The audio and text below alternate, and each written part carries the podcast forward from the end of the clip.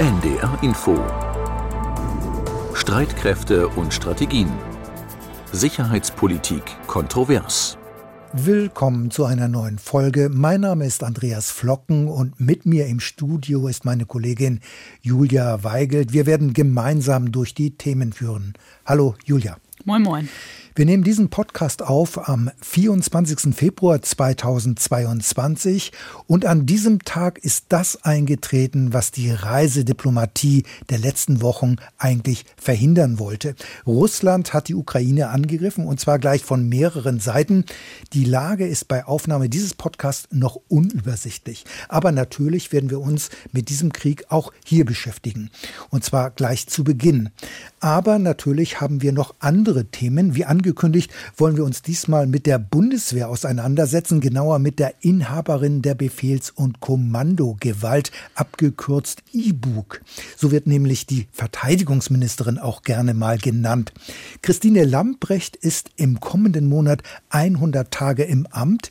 Die SPD-Politikerin hat sich viel vorgenommen, denn es gibt viele Baustellen bei den Streitkräften. Dabei geht es nicht immer ums Geld. Eine Zusätzliche Herausforderung ist, Christine Lamprecht hat von ihrer Vorgängerin alles andere als ein bestelltes Haus übernommen. Aber wir haben noch mehr im Gepäck, Julia. Genau, in unseren sicherheitspolitischen Notizen schauen wir auf die deutsche Marine. Nach mehr als sieben Monaten ist ja die Fregatte Bayern von ihrem Indo-Pazifik-Einsatz zurückgekehrt. Wir fragen nach, was hat die Mission Flagge zeigen eigentlich gebracht? Außerdem geht es einmal mehr um Mali. Frankreich hat ja angekündigt, seine Truppen aus dem westafrikanischen Land abzuziehen. Und jetzt stellt sich die Frage, welche Konsequenzen hat das für die Bundeswehr, die ja ebenfalls in dem Land mit zwei Missionen präsent ist. Zunächst also zum Russland-Ukraine-Konflikt. Die Reisediplomatie und die vielen Gespräche mit Putin, das war letztlich alles vergebens, wie wir jetzt sehen. Denn anders als angekündigt hat Russland doch nicht seine Truppen an der Grenze zur Ukraine abgezogen. Im Gegenteil. Die Verbände wurden weiter verstärkt und jetzt hat Putin seine Truppen auch in Marsch gesetzt. Sie haben die Ukraine angegriffen. Zuvor hatte Moskau die selbsternannten Volksrepubliken Luhansk und Donetsk offiziell als eigene Staaten anerkannt. Dabei liegen diese Regionen in ukrainischem Staatsgebiet. Ein eklatanter Verstoß gegen das Völkerrecht. Andreas, die EU hat ja unmittelbar danach die vorbereiteten Sanktionen verhängt, aber den militärischen Angriff konnten diese Maßnahmen dann doch nicht stoppen. In der Tat, der Angriff konnte nicht gestoppt werden durch diese Maßnahmen. Und das zeigt nur, dass Putin offenbar fest entschlossen war, gegen die Ukraine militärisch vorzugehen.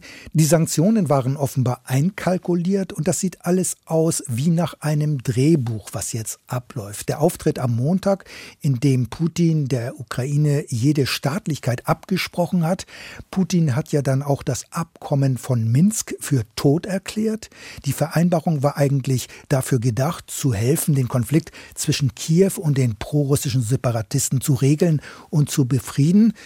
Und das sogenannte Normandie-Format hat damit jetzt offenbar auch keine Zukunft mehr, denn Normandie-Format gemeint sind damit Gespräche zwischen der Ukraine, Russland sowie Frankreich und Deutschland. Dieses Format sollte vor allem bei der Umsetzung des Abkommens von Minsk helfen. Es wird wohl jetzt eine ganze Reihe von Krisensitzungen bei der NATO und bei der EU geben. Aber die diplomatische Lösung, die hat jetzt keine Chance mehr. Auch das bereits vereinbarte Außenministertreffen von Lavrov und Blinken in dieser Woche war ja bereits Anfang dieser Woche abgesagt worden. Die Erwartung war, die beiden Minister würden einen Gipfel von Putin und Biden vorbereiten. Dabei keimte in der vergangenen Woche noch die Hoffnung auf, die Krise lasse sich dann doch noch politisch lösen, gerade nach dem Moskau-Besuch von Bundeskanzler Olaf Scholz. Nun ist aber dann doch alles ganz anders gekommen.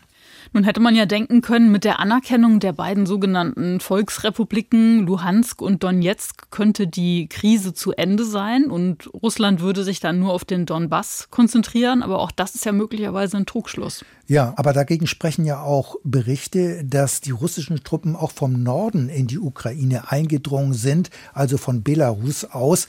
Außerdem ist zu hören, dass Truppen von der Krim aus nach Norden in Marsch gesetzt worden seien Und einen Tag vor dem Angriff habe ich mit dem Russlandkenner Alexander Greh vom Hamburger Institut für Friedensforschung und Sicherheitspolitik gesprochen. Und für ihn war schon da klar, dass die Anerkennung der Volksrepubliken Luhansk und Donetsk nur ein erster Schritt einer geplanten militärischen Eskalation sein würde. Denn man muss sagen, direkt äh, gewinnt Russland dadurch nichts. Äh, es gewinnt zunächst einmal weitere Sanktionen. Und deshalb muss man vermuten, dass die Ziele eigentlich weitergehend sind. Und einige von denen sind ja auch schon von Putin genannt worden. Äh, die Fronten zwischen dem Westen und Russland scheinen verhärtet. Und man muss eigentlich davon ausgehen, äh, dass Russland versuchen wird, die gesamten Gebiete Luhansk äh, und dann jetzt militärisch und politisch unter seine Kontrolle zu bringen. Und damit nicht genug. Russland versucht mit seinen Truppen offenbar nicht nur den Donbass unter Kontrolle zu bringen, möglicherweise will Moskau auch noch viel mehr. Denkbar wäre auch eine Landbrücke zur Krim entlang des Asowschen Meers. Ich denke, ähm, das wäre dann schon viel mehr als eine begrenzte Militäroperation, die sich vor allem auf den Donbass, also den östlichen Teil der Ukraine, konzentriert. Danach sieht es zurzeit eher nicht aus. Putins zentrales Ziel sind ja schriftliche Sicherheitsgarantien von den USA und von der NATO. Da fragt man sich schon, wie er diesen Zielen näher kommt, wenn er die beiden äh, selbsternannten Volksrepubliken offiziell anerkennt. Also diesem strategischen Ziel kommt er so eigentlich nicht näher, oder? Ja, also ob er diese Maximalforderung durch den Rückgriff jetzt auf militärische Instrumente überhaupt umsetzen kann, das bleibt in der Tat offen. Letztlich will der Kreml ja eine von ihm kontrollierte Einflusszone schaffen, so wie im Kalten Krieg. Er will ein strategisches Vorfeld haben. Und weil es hierfür offenbar keinen Vertrag gibt mit der NATO oder mit den USA, das war ja sein Ziel, äh, will Putin nun offenbar Fakten schaffen. Also Moskau möchte verhindern, dass die Ukraine in das westliche Lager abdriftet. Denn eine NATO-Mitgliedschaft der Ukraine wird von Putin als Bedrohung der russischen Sicherheit gesehen. Hm. Aber die NATO sieht sich ja als Defensivbündnis und sie betont auch immer wieder, dass sie keine Bedrohung für Russland sei ähm, so eine NATO-Mitgliedschaft der Ukraine ähm, wurde der Ukraine ja versprochen, aber sie steht nicht auf der Tagesordnung. Ja, das ist alles richtig, Julia, was du da sagst. Äh, und so ist es ja auch. Aber die NATO kann noch so oft beteuern, dass eine Mitgliedschaft der Ukraine zurzeit nicht auf der Tagesordnung steht und dass von der NATO keine Gefahr ausgeht, weil sie ein Defensivbündnis sei. Entscheidend ist die Wahrnehmung Moskaus und die hat zu dieser gegenwärtigen Eskalation geführt. Und in seiner Ansprache unmittelbar vor dem Angriff hat Putin diese Denke ja noch einmal deutlich gemacht. Putin hat da die NATO-Osterweiterung als eine fundamentale Bedrohung für Russland bezeichnet bezeichnet, die militärische Infrastruktur der NATO habe sich Jahr für Jahr der russischen Grenze genähert und das trotz russischer Proteste. Moskau habe beharrlich und geduldig versucht, mit der NATO eine Einigung zu erzielen, aber alle diese Bemühungen seien letztlich erfolglos gewesen. Also das ist sozusagen das, was Putin sagt. Und da hat Putin jetzt offenbar die Konsequenzen gezogen. Und diese Konsequenz ist der völkerrechtswidrige Angriff auf die Ukraine. Hm. Jetzt ist die Ukraine noch kein NATO-Mitglied, aber was passiert, wenn die NATO jetzt trotzdem die Ukraine militärisch unterstützen würde? Also die Ukraine ist in der Tat kein NATO-Mitglied und damit gilt für die Ukraine auch keine Beistandspflicht nach Artikel 5 des NATO-Vertrages. Die NATO will aber keine direkte Konfrontation mit Russland, denn das könnte zur Katastrophe führen. Russland ist ja auch eine Nuklearmacht und Putin hat daher auch andere Länder in seiner Ansprache bereits gewarnt. Ein direkter Angriff auf Russland würde zu einer Niederlage und schlimmen Konsequenzen für jeden potenziellen Angreifer führen. Und er sprach davon, dass in den an Russland angrenzenden Gebieten ein feindlich gesinntes Anti-Russland geschaffen werde. Und das will will alles Putin nicht zulassen. Deswegen jetzt offenbar dieser Angriff. Also Russland hat die Ukraine angegriffen. Kann ähm, denn dieser Konflikt jetzt noch weiter militärisch eskalieren? Wie schätzt du das ein? Also das wissen wir nicht, wie es da weitergeht. Wir wissen nicht, was Putin da genau vorhat. Aber er hat ja schon vor einigen Tagen der Ukraine jede Staatlichkeit abgesprochen. Möglicherweise will er die Ukraine aufteilen. Ob das ginge, wissen wir nicht. Für den äh, Russland-Experten Alexander Gref ist möglicherweise auch ein Regimewechsel in Kiew ein Ziel von Putin. Er spricht ja auch selten über äh, Präsident Zelensky beispielsweise, sondern häufig von Kräften, die momentan die Regierung stellen oder von Kräften, die die Macht seit 2014 an sich gerissen haben. Und das zeigt schon, dass er die jetzige ukrainische Regierung für illegitim hält. Insofern ist das sicherlich ein langfristiges Ziel. Aber wie gesagt, ob das wirklich angestrebt wird, das wissen wir nicht. Hm. Jetzt hat ja diese immer wieder beschworene Diplomatie die Eskalation nicht verhindern können. Gibt es denn überhaupt eine Aussicht auf eine politische Lösung des Konflikts? Also im Augenblick ist keine politische Lösung in Sicht. Jetzt sprechen die Waffen. Die politischen Fronten sind momentan mit Blick auf die von Moskau geforderten schriftlichen Sicherheitsgarantien verhärtet. Beide Seiten beharren auf ihren Positionen. Also die NATO sagt, jedes Land kann einen Antrag auf NATO-Mitgliedschaft stellen und auch ein Rückzug der NATO-Truppen komme in Osteuropa nicht in Frage.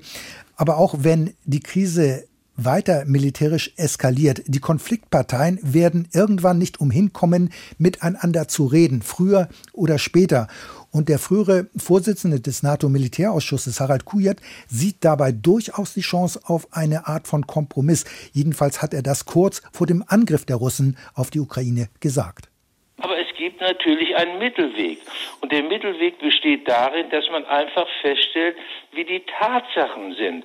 Und die Tatsache ist, dass die Ukraine gar nicht Mitglied der NATO werden kann, weil sie die Voraussetzung des Artikels 10 des NATO-Vertrages nicht erfüllt. Also, könnte man doch, ich denke, man muss auch ehrlich mit der Ukraine umgehen. Man könnte doch aber sagen, wir erklären, dass wir nicht die Absicht haben, die Ukraine als Mitglied der NATO einzuladen. So. Ob das reichen würde, kann ich Ihnen natürlich auch nicht sagen. Aber das wäre doch ein Weg. Artikel 10, der eben erwähnt worden ist, sieht eben vor, dass jedes neue Mitglied zur Sicherheit des Bündnisses beitragen muss. Aber da wären natürlich noch andere Fragen offen, nämlich ob die NATO-Truppen die mittelosteuropäischen Staaten verlassen sollen. Das ist schwer vorstellbar, auch wenn Putin das fordert. Kommen wir jetzt nochmal zu den möglichen Reaktionen der NATO. Äh, es gibt ja die NATO-Russland-Grundakte von 1997 die beschränkt die Aktivitäten der NATO in ihren östlichen Mitgliedsländern. Könnte die nochmal diskutiert werden? Also Polen und andere östliche Mitgliedsländer sehen diese Vereinbarung sehr kritisch, denn sie fühlen sich dadurch quasi als Mitglieder zweiter Klasse. Es könnte daher sein, dass sich die NATO-Staaten von dieser NATO-Russland-Grundakte von 1997 verabschieden, denn dieses Dokument verpflichtet nämlich das Bündnis in den mittelosteuropäischen Mitgliedsländern Truppen nicht dauerhaft zu stationieren. Sie müssen müssen daher immer wieder rotieren. Das heißt, sie müssen wieder abgelöst werden und sie dürfen auch eine bestimmte Obergrenze nicht überschreiten.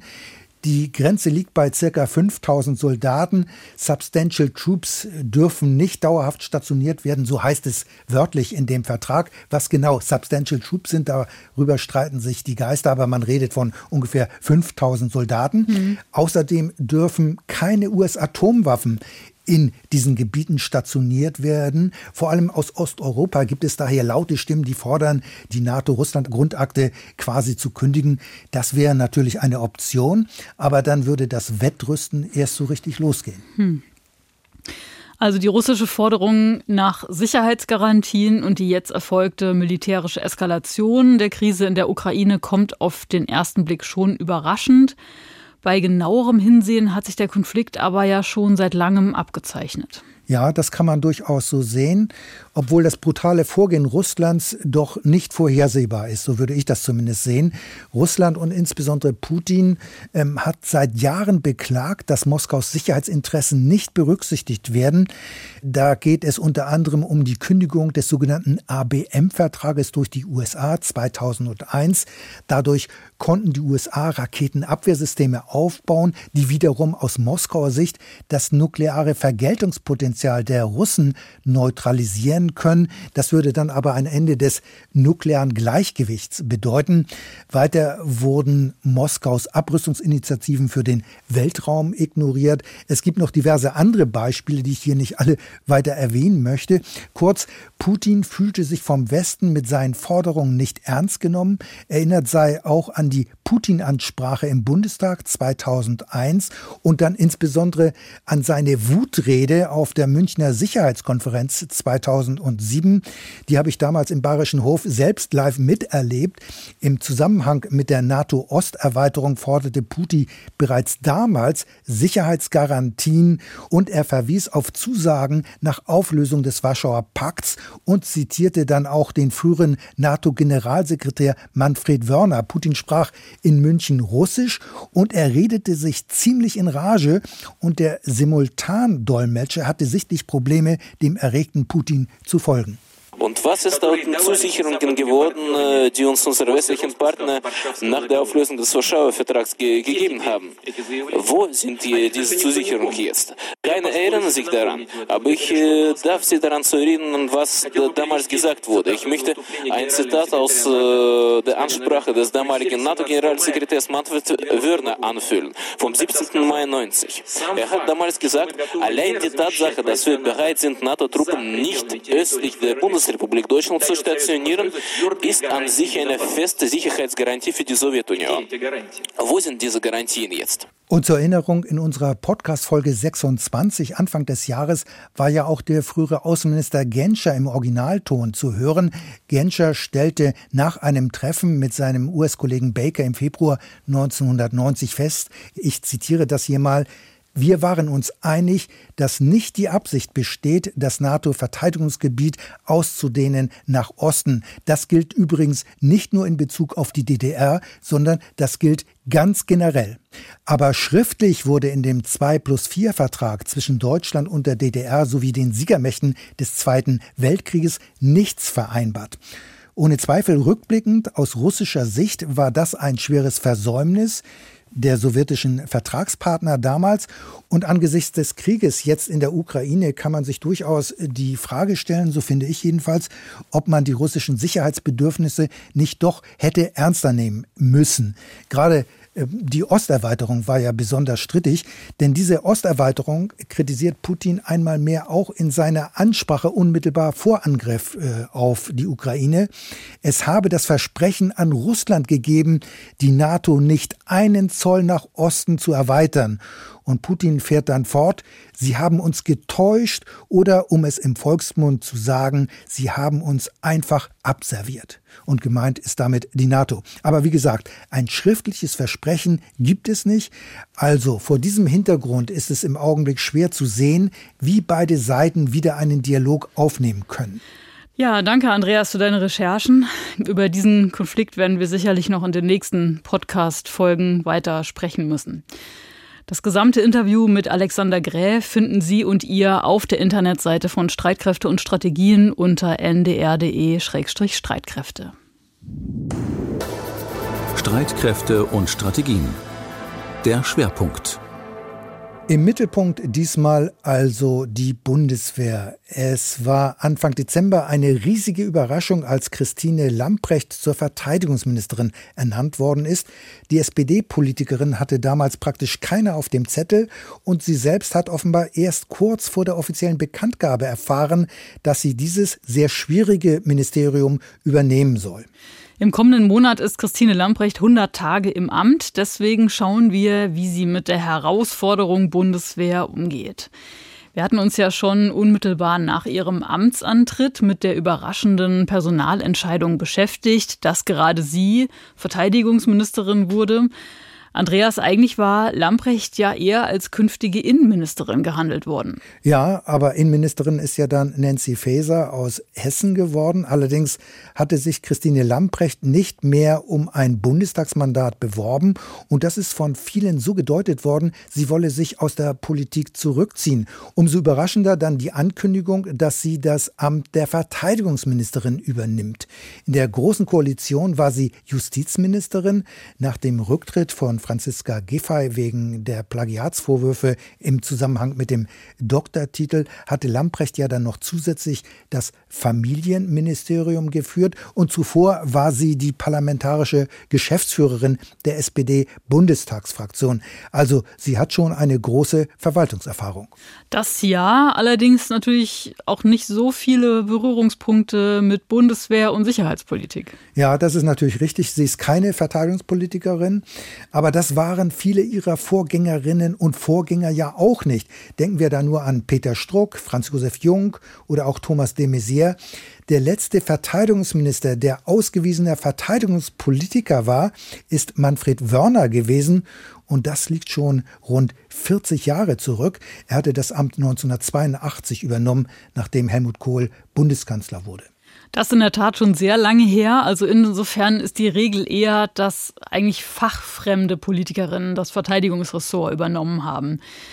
Du hattest ja damals nach dem Amtsantritt erzählt, dass es in der Truppe eigentlich große Vorbehalte gegen Christine Lamprecht gegeben hat. Ja, die Truppe war ziemlich frustriert, denn dort wird es immer noch als eine weitgehende Geringschätzung gesehen oder empfunden, wenn eine fachfremde Person Verteidigungsminister oder Ministerin wird. Dass eine Frau Bundeswehrchefin wird, das ist dabei gar nicht so sehr das Problem, denn Christine Lamprecht ist ja inzwischen die dritte Verteidigungsministerin in Folge. Das waren ja auch alles unerwartete Personalentscheidungen. Also insofern ist die Truppe Überraschungen in dieser Hinsicht durchaus gewohnt. Nun hat Lamprecht ja seit ihrem Amtsantritt Anfang Dezember viele Truppenbesuche absolviert. Sie war bei der Marine, bei der Luftwaffe, beim Heer. Ähm, sie hat Soldatinnen und Soldaten im Auslandseinsatz besucht. Hat sich da die Einstellung der Truppe inzwischen geändert? Also möglicherweise bei den Soldaten und Soldatinnen, die direkt Kontakt mit ihr hatten. Aber nach meinem Eindruck ist die Truppe immer noch überwiegend skeptisch. Denn die Befürchtung ist, dass die Bundeswehr einmal mehr viel Zeit verliert beim Angehen der vielen Probleme, vor denen die Bundeswehr steht. Ähm, weil sich die SPD-Politikerin ja erst einmal einarbeiten muss und mit der komplexen Materie sich vertraut machen muss. Und dazu reichen natürlich auch 100 Tage nicht aus, schon gar nicht, wenn man vorher mit der Bundeswehr nicht viel am Hut hatte. Die Verteidigungsministerin ist ja derzeit mit dem Konflikt mit Russland beschäftigt. Moskau hat die Ukraine angegriffen. Zusätzlich hat die Regierung in Paris angekündigt, ihre Truppen aus Mali abzuziehen. Beides hat Auswirkungen auf die Bundeswehr. Zunächst wollen wir aber erstmal auf das Verteidigungsministerium schauen. Das war ja nun Jahre in der Hand der Unionsparteien. Mit Christine Lambrecht wird jetzt aber das Haus von einer SPD-Politikerin geführt. Welche Auswirkungen hat das auf das Ministerium? Ich denke, das ist durchaus eine Zäsur und das ist ein ganz wichtiger Punkt. Zuletzt war mit Peter Struck, ein Sozialdemokrat, Verteidigungsminister von 2003 bis 2005. Und bei den bisherigen Übergaben des Ministeriums wurde regelmäßig von einer Kontinuität gesprochen. Also AKK wollte die Trendwende bei Material, Personal und Finanzen ihrer Vorgängerin fortsetzen. Bei Christine Lamprecht habe ich das Wort Kontinuität bisher jedoch nicht gehört. Also da war schon die Erwartung, dass es jetzt so etwas wie einen Neuanfang gibt, und zwar nicht nur bei den SPD-Anhängern. Allerdings ist ein Neuanfang in einem Ministerium wie dem Verteidigungsministerium besonders schwierig, das schon seit fast zwei Jahrzehnten von der Union geführt wird. Gerade im Verteidigungsministerium gibt es auf diese Weise viele Seilschaften und es war ja auch zu hören, dass kurz vor der Übergabe die bisherige Amtsinhaberin diverse höhere Positionen noch mit, wie mancher sagte, ihren Leuten besetzt hat, die ihr besonders nahe standen. Umgekehrt muss man allerdings sagen, diesen Vorwurf gibt es auch gegen Christine Lambrecht, nachdem sie das Justizministerium verlassen musste und das ja jetzt von der FDP geführt wird. Hm. Jetzt gilt das Verteidigungsministerium ja auch als Schlangengrube oder Minenfeld. Dahinter steckt die Befürchtung, dass der Apparat nicht unbedingt für den oder die Ministerin arbeitet. Andererseits hat Lamprecht ja auch ein eigenes Team mitgebracht, dem sie vertraut und mit dem sie auch im Justizministerium schon eng zusammengearbeitet hat. Ja, das Verteidigungsministerium ist in der Tat ein sehr schwieriges Ministerium. Das mussten sämtliche Verteidigungsminister bisher erfahren. Und deswegen hat ja auch Frau Lamprecht Mitarbeiter mitgebracht. Eine ganz wichtige Rolle spielt dabei die Staatssekretärin Margarete Sudhoff vom Justizministerium. Ist sie in das Verteidigungsministerium gewechselt. Aber auch hier gilt, dass sie fachfremd ist und sich natürlich erst noch zurechtfinden muss. Und alles das ist noch ein laufender Prozess. Nun kann Christine Lamprecht auf höherer Ebene natürlich personelle Veränderungen vornehmen. Und sie hat ja auch zwei parlamentarische Staatssekretäre, die auch von der SPD kommen und die sich mit der Bundeswehr schon bestens auskennen. Ja, das stimmt. Die beiden parlamentarischen Staatssekretäre sind Verteidigungsexperten. Das ist einmal Siemtje Möller. Sie war verteidigungspolitische Sprecherin der SPD-Bundestagsfraktion und auch Thomas Hitschler saß jahrelang im Verteidigungsausschuss. Sie unterstützen die Verteidigungsministerin. Sie wirken allerdings vor allem in das Parlament hinein. Und das Verteidigungsministerium hat aber rund 2500 Mitarbeiter. Es hat mit Berlin und Bonn gleich zwei Dienstsitze. Das macht es nochmal unübersichtlicher auf jeden Fall. In der Tat. Und es gibt viele Abteilungen und Referate. Und hier haben ihre Vorgängerinnen natürlich auch Personalpolitik gemacht über die Jahre. Und bisher hat es auf dieser Ebene, der Abteilungsleiterebene beispielsweise, noch keine großen Personalveränderungen gegeben, obwohl das mancher eigentlich erwartet hatte.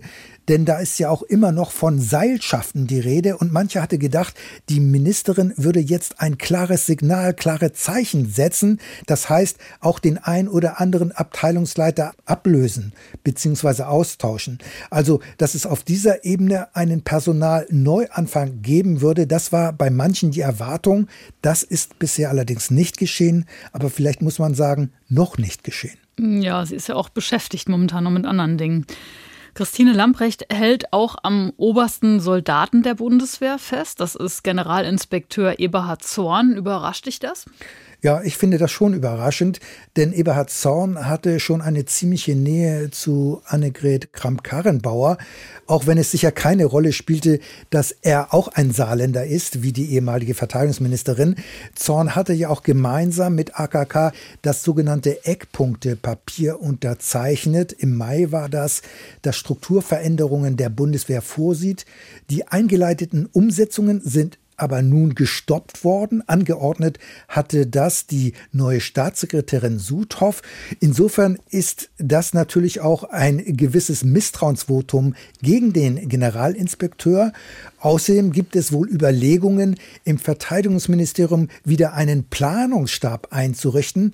Das hätte zur Folge, dass der Generalinspekteur wohl Kompetenzen abgeben müsste. Ja, kannst du mal sagen, was macht denn so ein Planungsstab? Der Plan. Und zwar über die einzelnen Abteilungen hinaus. Deswegen mhm. ist das so wichtig. Den Planungsstab hatten wir ganz weit zurück, unter anderem bei Helmut Schmidt. Und da hat sich das bewährt, das Instrument. Es ist dann abgeschafft worden und es soll jetzt wieder eingeführt werden. Es soll sozusagen mehr Klarheit geben. Mhm. Und zu Zorn muss man noch sagen, ähm, Eberhard Zorn hatte ja in der KSK-Affäre keine gute Figur gemacht, denn er hatte in einem Zwischenbericht an das Parlament die sogenannte Munitionsaffäre nicht erwähnt. Das heißt, dass Soldaten damals anonym mehrere tausend Schuss Munition abgegeben haben und abgeben durften. Die sie gehortet haben, die sie mitgenommen ohne haben. Ohne dass man mhm. wusste, wer diese Munition hatte. Das mhm. heißt, das hat bei vielen Abgeordneten dazu geführt, dass sie sich getäuscht fühlten.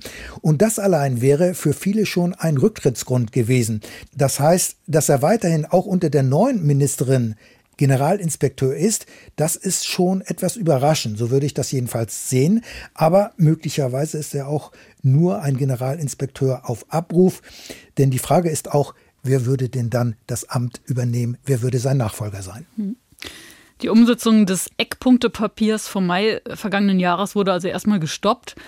Dabei ist es ja schon unbestritten, dass es in der Bundeswehr weiteren dringenden Reformbedarf gibt. Es gibt zum Beispiel zu viele Stäbe und Kommandos.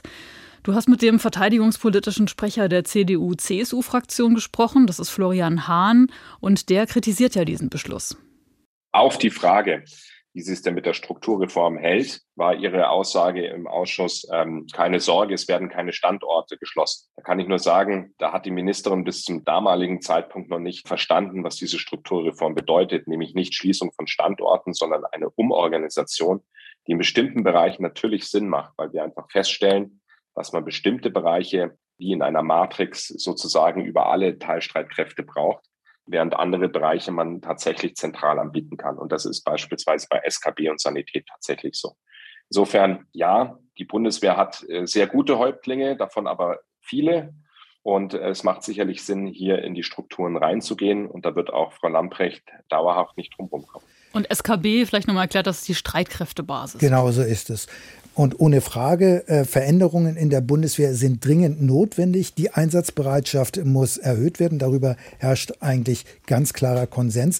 Denn in der Regel dauert es inzwischen ein Jahr und länger, bis größere Verbände überhaupt in Marsch gesetzt werden können. Und deswegen wird ja jetzt auch eine Bestandsaufnahme der Bundeswehr vorgenommen. So ist es ja auch im Koalitionsvertrag vereinbart worden. Bis Ende Mai soll diese Bestandsaufnahme abgeschlossen sein. Und dann wird man wohl klarer sehen, wie es weitergeht mit der Bundeswehr. Also, wir haben gerade gehört, es gibt diesen Reformbedarf. Gleichzeitig hat die Bundeswehr auch schon jede Menge Reformen erlebt. Für die Soldatin ist das natürlich auch sehr anstrengend. Wenn eine Reform noch nicht fertig umgesetzt ist, kommt schon die nächste. Das muss einerseits irgendwie weitergehen und andererseits äh, müssen die Soldatinnen und Soldaten das auch aushalten können. Ne? Ja, das stimmt leider. Und die Soldaten sind ziemlich genervt und auch frustriert darüber, denn es heißt ja auch, dass die Bundeswehr bisher noch nie eine einmal ausgeplante Reform letztlich eingenommen hat. Denn immer dann, wenn man kurz davor war, mhm. kam schon die nächste Veränderung. Und die Truppe ist auch ziemlich genervt über das Hin und Her. Und dort kann man das Wort Reform eigentlich überhaupt nicht mehr hören. Man ist reformmüde und mit der Ankündigung, die Eckpunkte erst einmal nicht umzusetzen, konnte die Verteidigungsministerin insofern zunächst einmal punkten.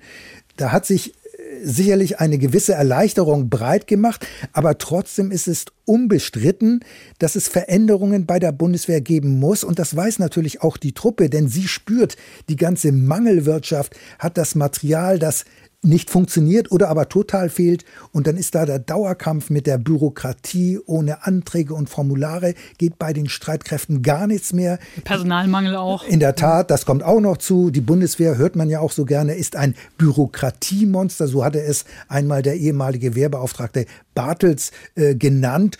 Und daran hat sich bis heute nichts geändert. Im Gegenteil, die Bürokratie hat zugenommen. In der Praxis heißt das dann, dass zum Beispiel der Kompaniechef kaum noch Dienstaufsicht bei seinen Soldaten machen kann. Er kommt gar nicht mehr raus aus der Schreibstube und das muss sich dringend ändern. Und man muss auch sehen, die neue Verteidigungsministerin steht ja vor einer Herkulesaufgabe. Sie hat kein bestelltes Haus übernommen. Im Gegenteil, ich würde sagen, die Bundeswehr ist im Augenblick eher eine Großbaustelle.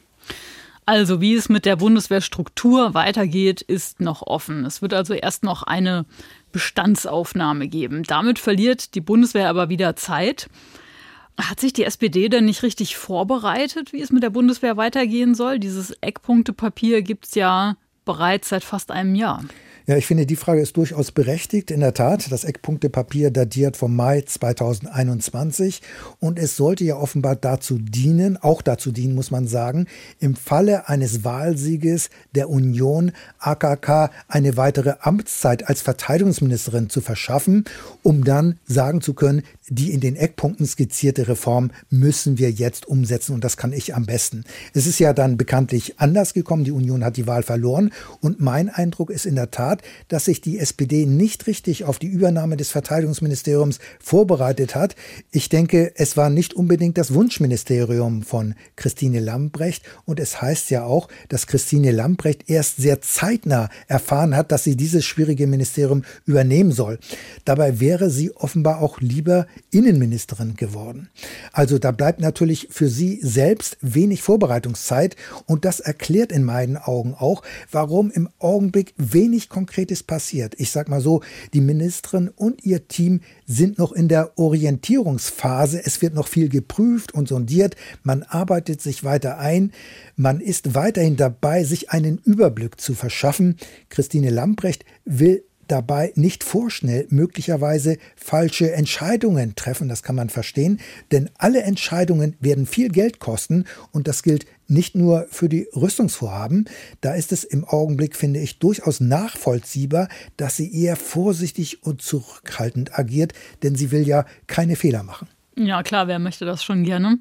Trotzdem hat die Verteidigungsministerin der Opposition durchaus Angriffsfläche geboten. Der Verteidigungspolitiker der Unionsfraktion Florian Hahn kritisiert zum Beispiel eine Äußerung in einem Interview von Frau Lamprecht.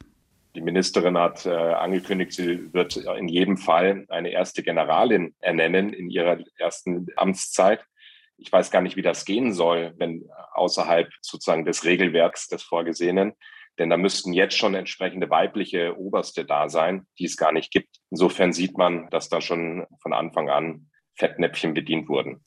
Florian Hahn bezieht sich da auf ein Zeitungsinterview. Die Äußerung von Christine Lamprecht war in der Tat unglücklich. Ihre Kritiker haben dadurch natürlich zugleich Oberwasser bekommen, zumal Lamprecht ja eher auch dem linken SPD-Flügel zugerechnet wird, anders als Staatssekretärin Simtje Möller. Sie gehört nämlich zum konservativen Seeheimer Kreis.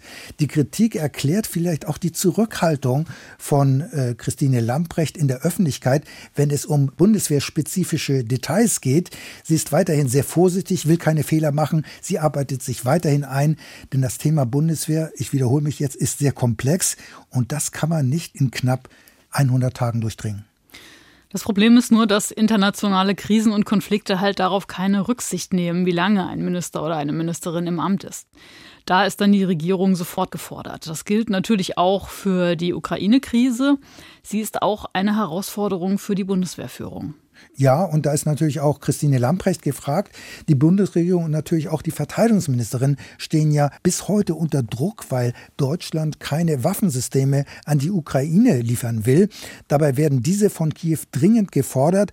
Gerade der ukrainische Botschafter Melnik ist in dieser Hinsicht ja ein extrem lautes Sprachrohr seiner Regierung und lässt kein Mikrofon und keine Kamera aus, um diese Forderung immer wieder zu bekräftigen. Damit setzt er die Bundesregierung Bundesregierung ziemlich unter Druck und da agierte Christine Lamprecht nicht immer glücklich, zum Beispiel nach einer Sitzung des Verteidigungsausschusses Ende Januar.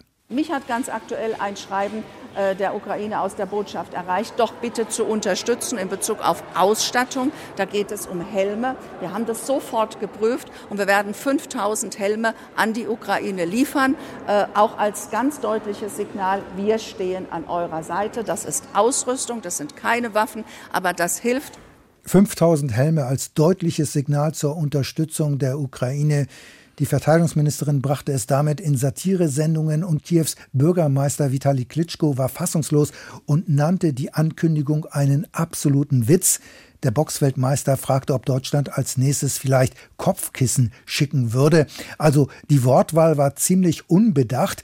Man hätte die Lieferung in einem ganz anderen Rahmen darstellen müssen, obwohl die Verteidigungsministerin auch ein Feldlazarett erwähnte, das Deutschland finanziert. Hergestellt und geliefert wird dieses allerdings von Estland. Jetzt hat die Bundeswehr ja inzwischen ihr Kontingent in Litauen verstärkt, um 300 auf jetzt 1000 Soldatinnen und Soldaten. Aber nochmal zu den 5000 Helmen. Sind die denn inzwischen in der Ukraine angekommen?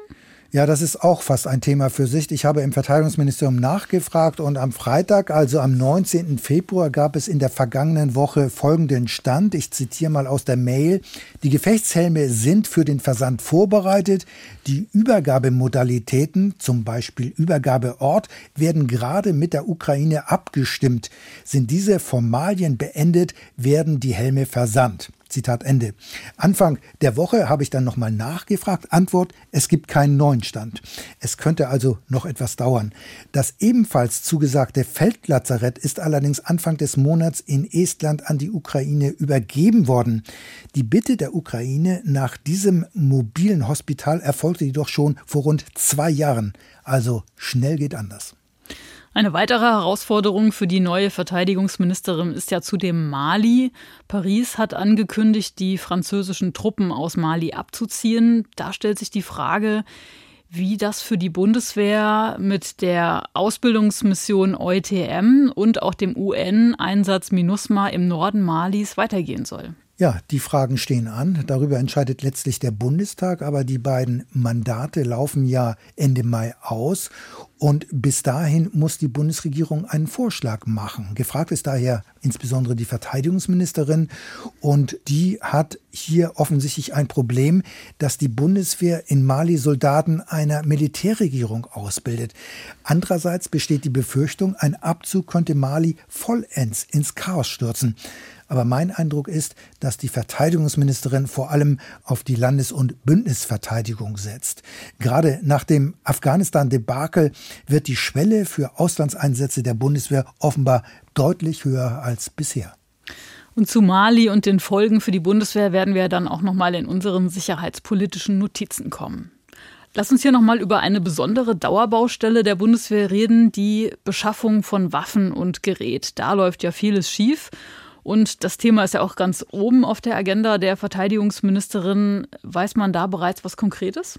Also die Verteidigungsministerin hat ja schon bei Amtsantritt betont, dass sie das Beschaffungswesen gründlich modernisieren will. Christine Lamprecht hat mittlerweile auch das Beschaffungsamt in Koblenz besucht.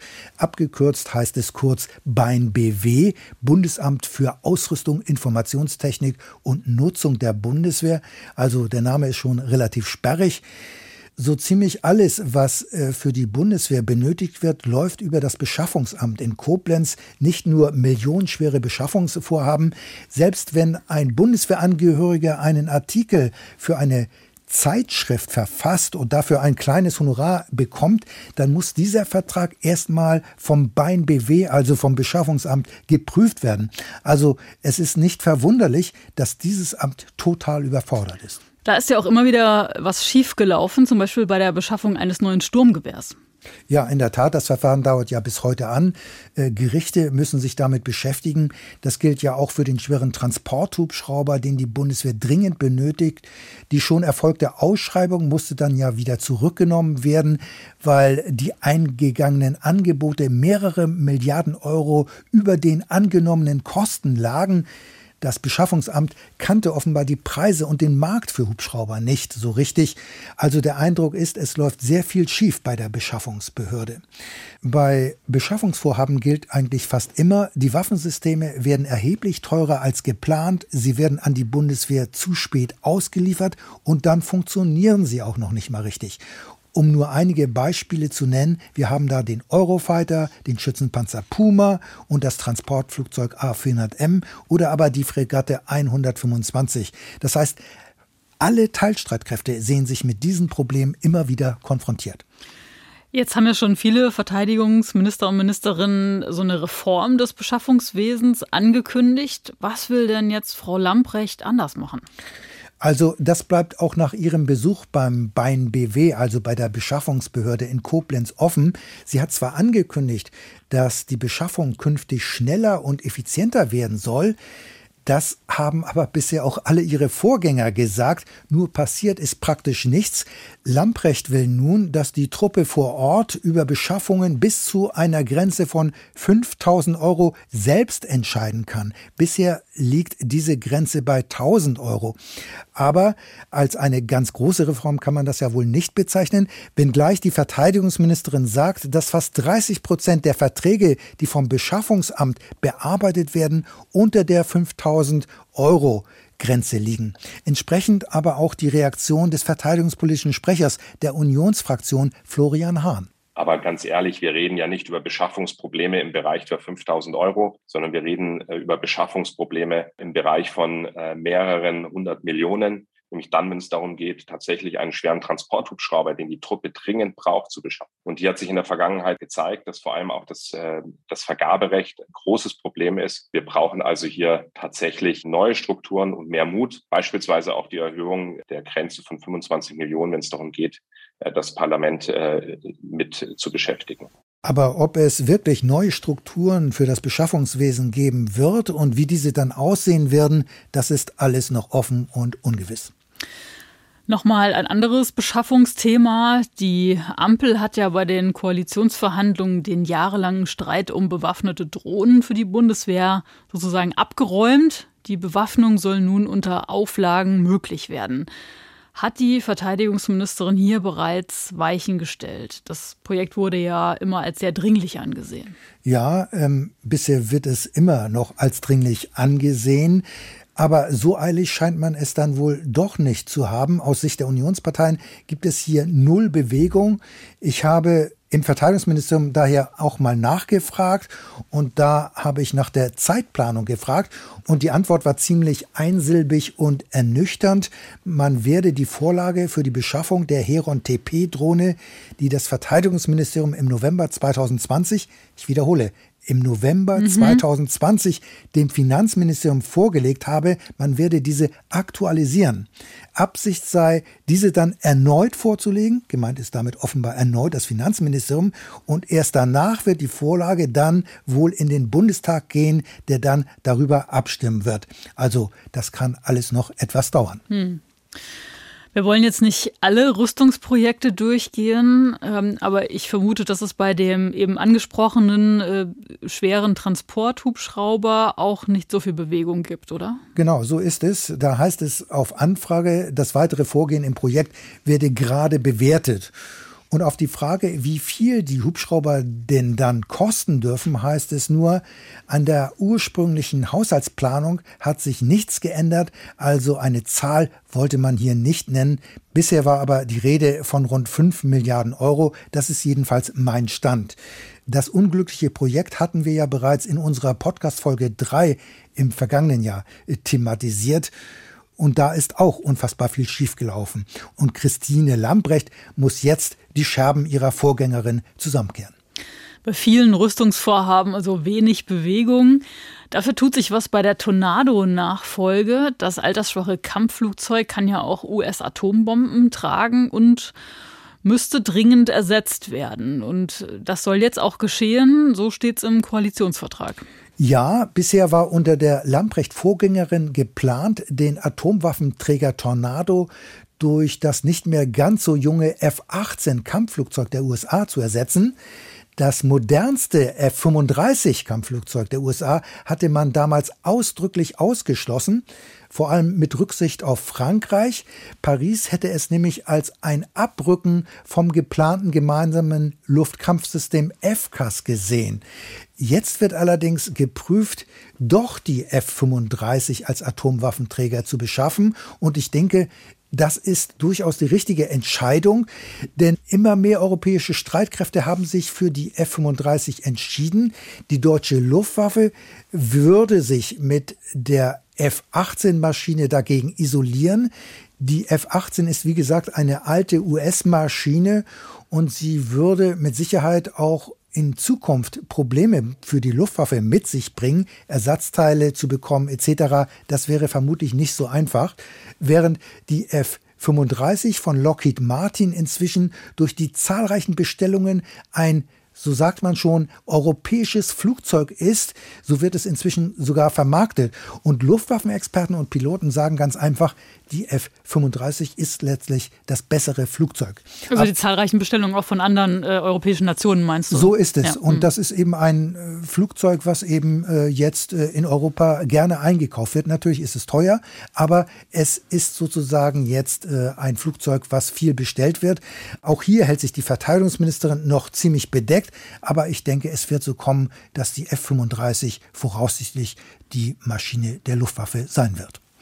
Also amerikanisches äh, Flugzeug, F-35 schätzt du so ein, wird Maschine der Luftwaffe. Du hast das schon angesprochen, äh, Frankreich wird darüber wahrscheinlich nicht besonders amused sein, weil sie dann eben dieses geplante Luftkampfsystem FCAS geschwächt sehen. Kannst du nochmal erklären, worum geht es denn bei FCAS? Das ist ja nicht nur ein Flugzeug. Genau, und das ist der Punkt. Es geht nicht nur um das Flugzeug. Und ein Kampfflugzeug ist vorgesehen in diesem Luftkampfsystem, ein sogenannter Next Generation Fighter. Dazu sind aber auch noch vorgesehen Drohnen und eine sogenannte Combat Cloud, wo alles dann koordiniert wird, also elektronisch etc. Und um dieses Projekt gibt es bereits viel Streit und Unbehagen, weil es von Frankreich ziemlich dominiert wird. Deutschland wird eher als Juniorpartner gesehen, so sehen es jedenfalls Kritiker. Außerdem wird dieses ganze Projekt mindestens 100 Milliarden Euro kosten, voraussichtlich noch mehr.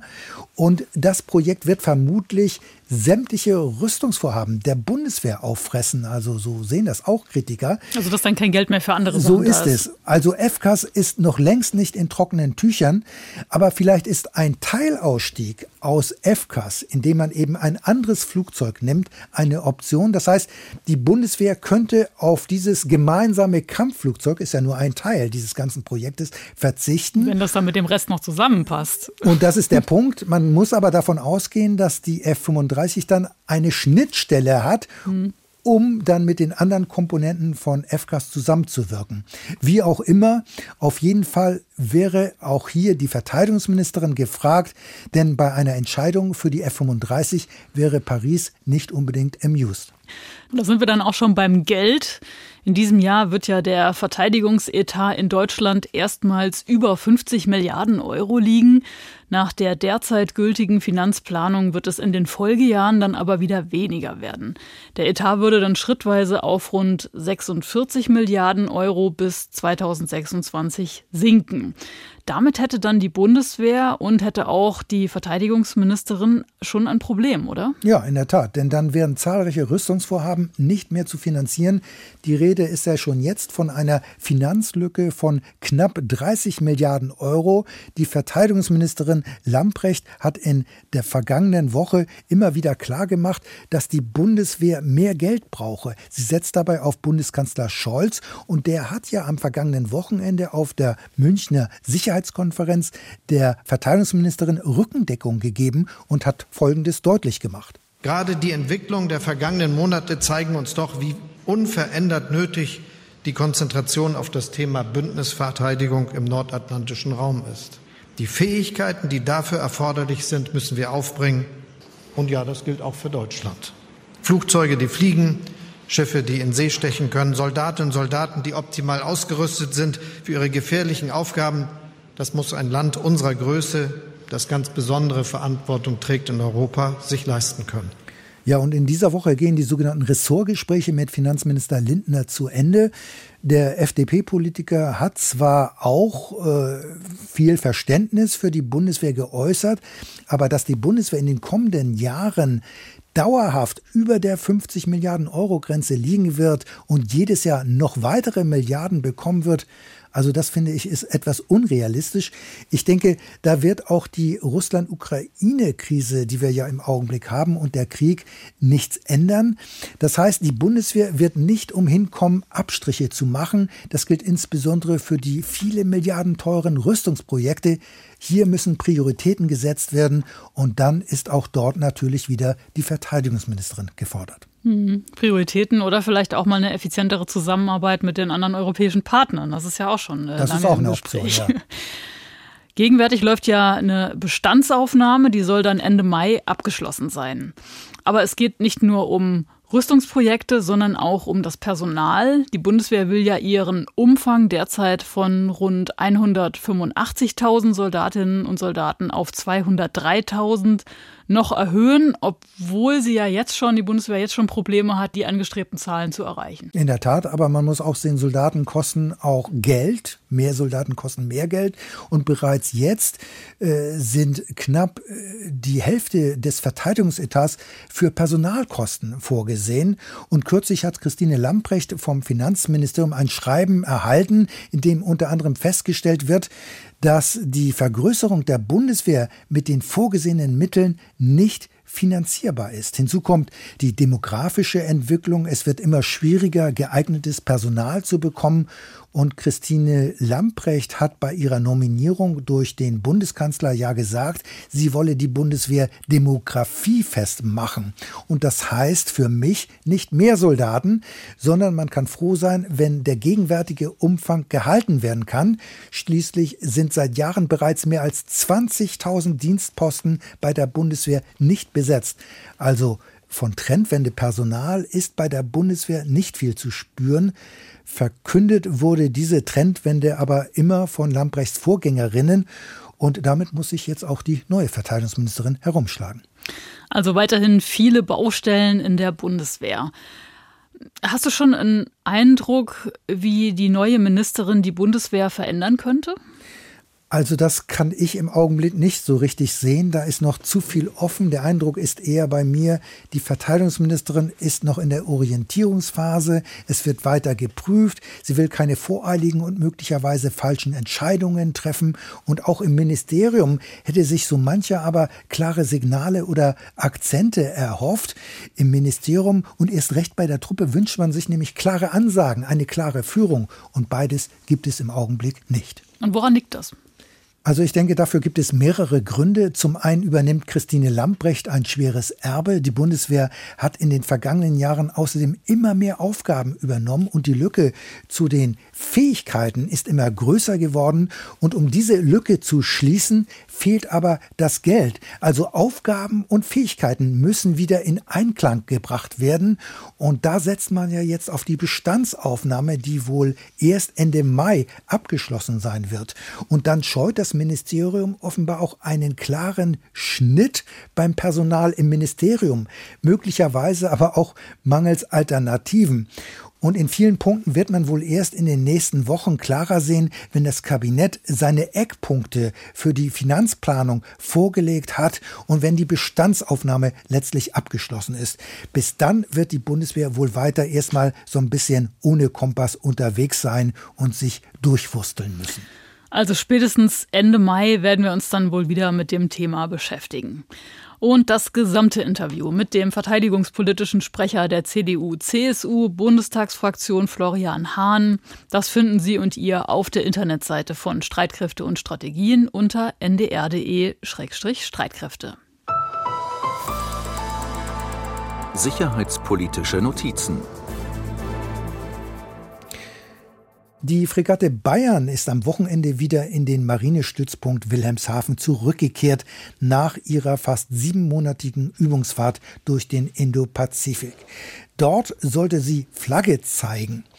Die Marinemission ist also nun zu Ende. Julia, du hast nachgefragt. Was hat die Reise gebracht?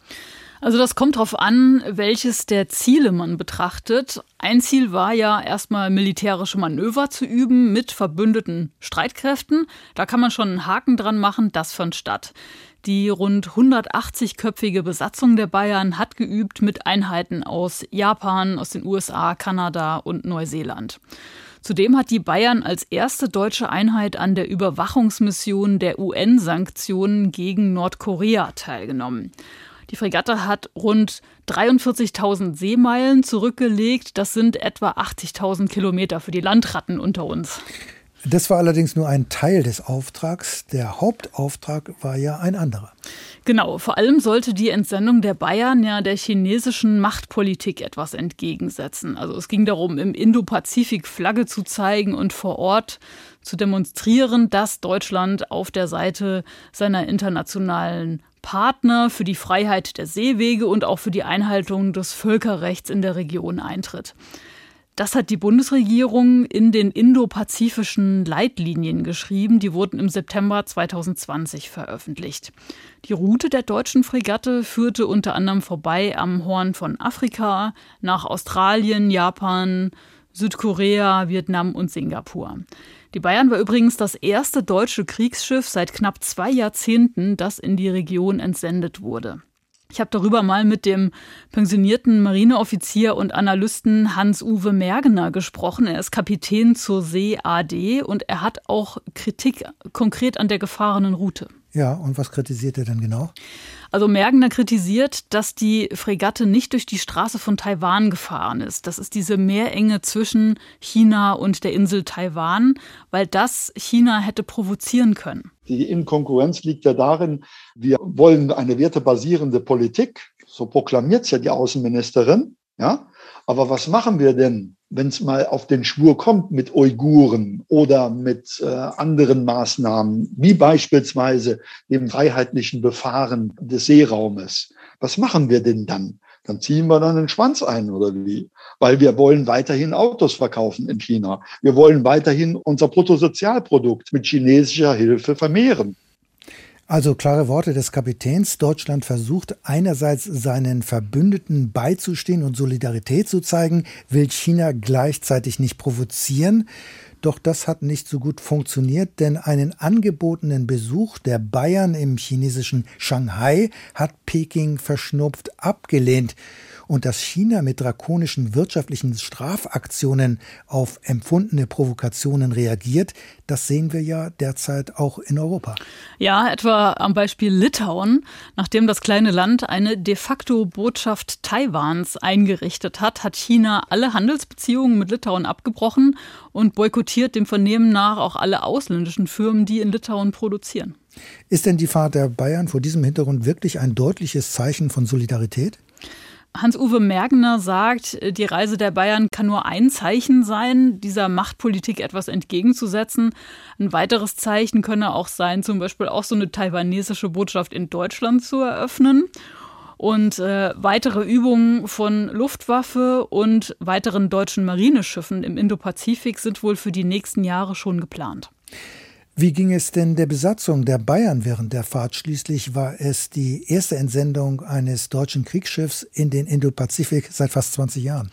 Darüber habe ich mit unserer ARD-Fernsehkorrespondentin Sandra Razzo gesprochen. Sie hat die Bayern für eine Woche begleitet und daraus eine Dokumentation gemacht, die auch noch in der ARD-Mediathek zu sehen ist. Razzo sagt, die Stimmungslage der Besatzung war ganz unterschiedlich. Für manche war es wohl wirklich nur eine längere Fahrt, aber viele Offiziere sahen durchaus auch die Mission und ihre Zwiespältigkeit. Manche hätten sich wohl einen klareren Auftrag gewünscht. Das war für die Soldatinnen und Soldaten eine durchaus zwiespältige Mission. Einerseits sollten sie zeigen, dass sich Deutschland für die Freiheit der Seewege einsetzt. Andererseits durfte der wichtige deutsche Handelspartner China nicht verärgert werden. Und deshalb ist die Route ja von vornherein so geplant worden, dass China möglichst wenig daran Anstoß nehmen kann. Der eine oder andere an Bord hat sich da schon gefragt, ob das nicht insgesamt ein viel zu verhaltenes Ziel war. Außerdem stand die Frage im Raum, lässt sich China überhaupt davon beeindrucken, wenn Deutschland ausgerechnet mit der Bayern unterwegs ist, einem immerhin 26 Jahre alten Kriegsschiff? Auf der anderen Seite hat der Kommandant der Fregatte auf jeden Fall immer wieder betont, wie wichtig diese Fahrt sei, weil Deutschland eben so lange nicht in der Region war und erst einmal wieder Vertrauen aufbauen muss und die Zusammenarbeit mit den Nationen in der Region suchen muss. Gleichzeitig hat der Fregattenkapitän betont, wenn man langfristig etwas erreichen will, dann müsse die Politik jetzt zügig die nächsten Schiffe dorthin schicken, einfach um deutlich zu machen, dass Deutschland es ernst meint mit seinem Engagement im Indo-Pazifik. Mit einsatzbereiten Schiffen sieht es bei der deutschen Marine allerdings nicht so üppig aus. Danke, Julia. Links zum Twitter-Account der Bayern und zum Film von Sandra Razzo zum Alltag auf der Fregatte Bayern finden Sie, findet ihr in unseren Shownotes. Frankreich hat jetzt angekündigt, seine Truppen aus Mali abzuziehen. Ganz überraschend kommt das nicht. In unserem Podcast Anfang des Monats hatten wir uns ja bereits ausführlich mit dem schwierigen Verhältnis zwischen Paris und der Militärregierung in Bamako beschäftigt. Streitpunkte waren unter anderem die Absetzung der Wahlen sowie die militärische Zusammenarbeit mit Russland. Außerdem hat sich die Sicherheitslage in dem westafrikanischen Land nicht verbessert, sondern verschlechtert. Durch die Entscheidung der französischen Regierung ist die Bundeswehr nun unter Zugzwang geraten, denn rund 1100 Soldaten sind an der EU-Ausbildungsmission EUTM beteiligt und im Norden an dem UN-Einsatz MINUSMA. Julia, ist denn bereits absehbar, welche Folgen der Abzug der Franzosen für den deutschen Einsatz haben wird?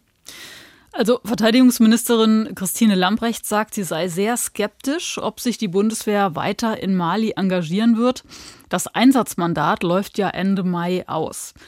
Weil in Mali die Wahlen verschoben wurden, stelle sich die Frage, wer da bei EUTM überhaupt ausgebildet werde. Außerdem sei die Bundeswehr auf französische Sicherung aus der Luft mit Kampfhubschraubern angewiesen und man müsse mit den Partnern jetzt darüber sprechen, wer dies übernehmen könne, sagte Lamprecht. Wenn jetzt Deutschland tatsächlich selber Kampfhubschrauber zum Schutz der Truppe einsetzen würde, würde das aber ein völlig verändertes Mandat bedeuten, dem der Bundestag erstmal zustimmen müsste. Der Vorsitzende des Auswärtigen Ausschusses im Bundestag, Michael Roth von der SPD, hält die Fortführung der UN-Stabilisierungsmission MINUSMA für vertretbar. Bei EUTM ist er allerdings auch kritisch. Und nochmal eine interessante Randnotiz. Der Einsatz der Bundeswehr in Mali hat bisher knapp zwei Milliarden Euro gekostet. Also Frankreich wird seine Truppen zwar aus Mali abziehen, aber man wird doch wohl weiterhin trotzdem in der Region präsent bleiben. Genau, französische Truppen werden ins Nachbarland den Niger verlegt und würden von dort aus dann weiterhin gegen Islamisten vorgehen, die immer mehr in die Sahelzone vordringen. Der Präsident des Niger, Mohamed Bazoum, kündigte neue Stützpunkte für europäische Truppen an der Grenze an und eine entsprechende Vereinbarung dazu mit europäischen Regierungen werde wohl noch geschlossen. Hat Deutschland für den Bundeswehreinsatz in Mali überhaupt eine Exit-Strategie, also wann man eine Mission beendet? Im Koalitionsvertrag wird ja ausdrücklich betont, dass es bei Auslandseinsätzen auch immer eine Exit-Strategie geben müsse. Darüber habe ich mich mit Nicole König unterhalten. Sie ist stellvertretende Direktorin des Jacques Delors Centers an der Hertie School Berlin. König zieht hier Parallelen zum deutschen Afghanistan-Einsatz und fragt, inwieweit so eine Exit-Strategie überhaupt realistisch sein kann. Eine der Lehren, die eben vielfach gezogen wird, ist, dass man keinen Staatsaufbau mehr wagen sollte in dem Sinn. Und dann ist eben die Frage, was ist eigentlich das Ziel? Und das sieht man jetzt gerade an Mali. Wir haben eine Situation, wo es, glaube ich, extrem schwierig ist, vor Ort Ziele zu erreichen. Und gleichzeitig gibt es auch einen Preis, wenn man nicht mehr vor Ort ist, weil eben andere vor Ort diese Rolle übernehmen werden und das auch nicht unbedingt im Interesse der Europäer ist. Und deswegen glaube ich, das ist ein Stück weit wahrscheinlich schon eine Utopie, aber ja, eben zusammengedacht, Mandate realistisch zu gestalten, sie auch regelmäßig zu überprüfen und dementsprechend dann über eine Exit-Strategie nachzudenken, beziehungsweise auch einen Übergang dann zu entwicklungspolitischen Instrumenten. Das äh, kann ich mir schon vorstellen. Also eine Exit-Strategie sei einerseits so eine Art Utopie, andererseits dann eben ein Instrument für mehr Klarheit und auch äh, die Einbindung von Diplomatie und Entwicklungszusammenarbeit. Vor dem Hintergrund des Abzugs internationaler Soldaten aus Mali hat die EU sich jetzt nochmal erneut für eine Partnerschaft mit Afrika ausgesprochen. Dazu will die EU ein Investitionspaket in Höhe von 150 Milliarden Euro in den kommenden sieben Jahren auf den Weg bringen. Und diese Investitionen gehen in Infrastruktur, die, so hat Ursula von der Leyen gesagt, Menschen, Waren und Dienstleistungen zusammenbringen. Und das war Streitkräfte und Strategien für heute. Danke fürs Zuhören. Wenn Sie Feedback zur Folge haben, schreiben Sie uns gerne Ihre Zustimmung, Ihre Ablehnung, gerne auch Wertschätzung per E-Mail an streitkräfte.ndr.de oder auch über unsere Website ndr.de-streitkräfte oder Sie können auch an meinen Kollegen Kai Küstner oder an mich via Twitter Nachrichten schicken. Andreas, was wird denn der Schwerpunkt in der nächsten Folge? Ja, das wissen wir noch nicht genau. Da müssen wir mal gucken, wie die Entwicklung in der Ukraine ist. Aber wir wollen natürlich am 11. März wieder mit einem neuen Podcast am Start sein. Alles klar. Das war's für heute. Bis zur nächsten Folge sagen Tschüss, Julia Weigelt und Andreas Flocken. NDR Info Streitkräfte und Strategien der NDR-Info-Podcast zur Sicherheitspolitik.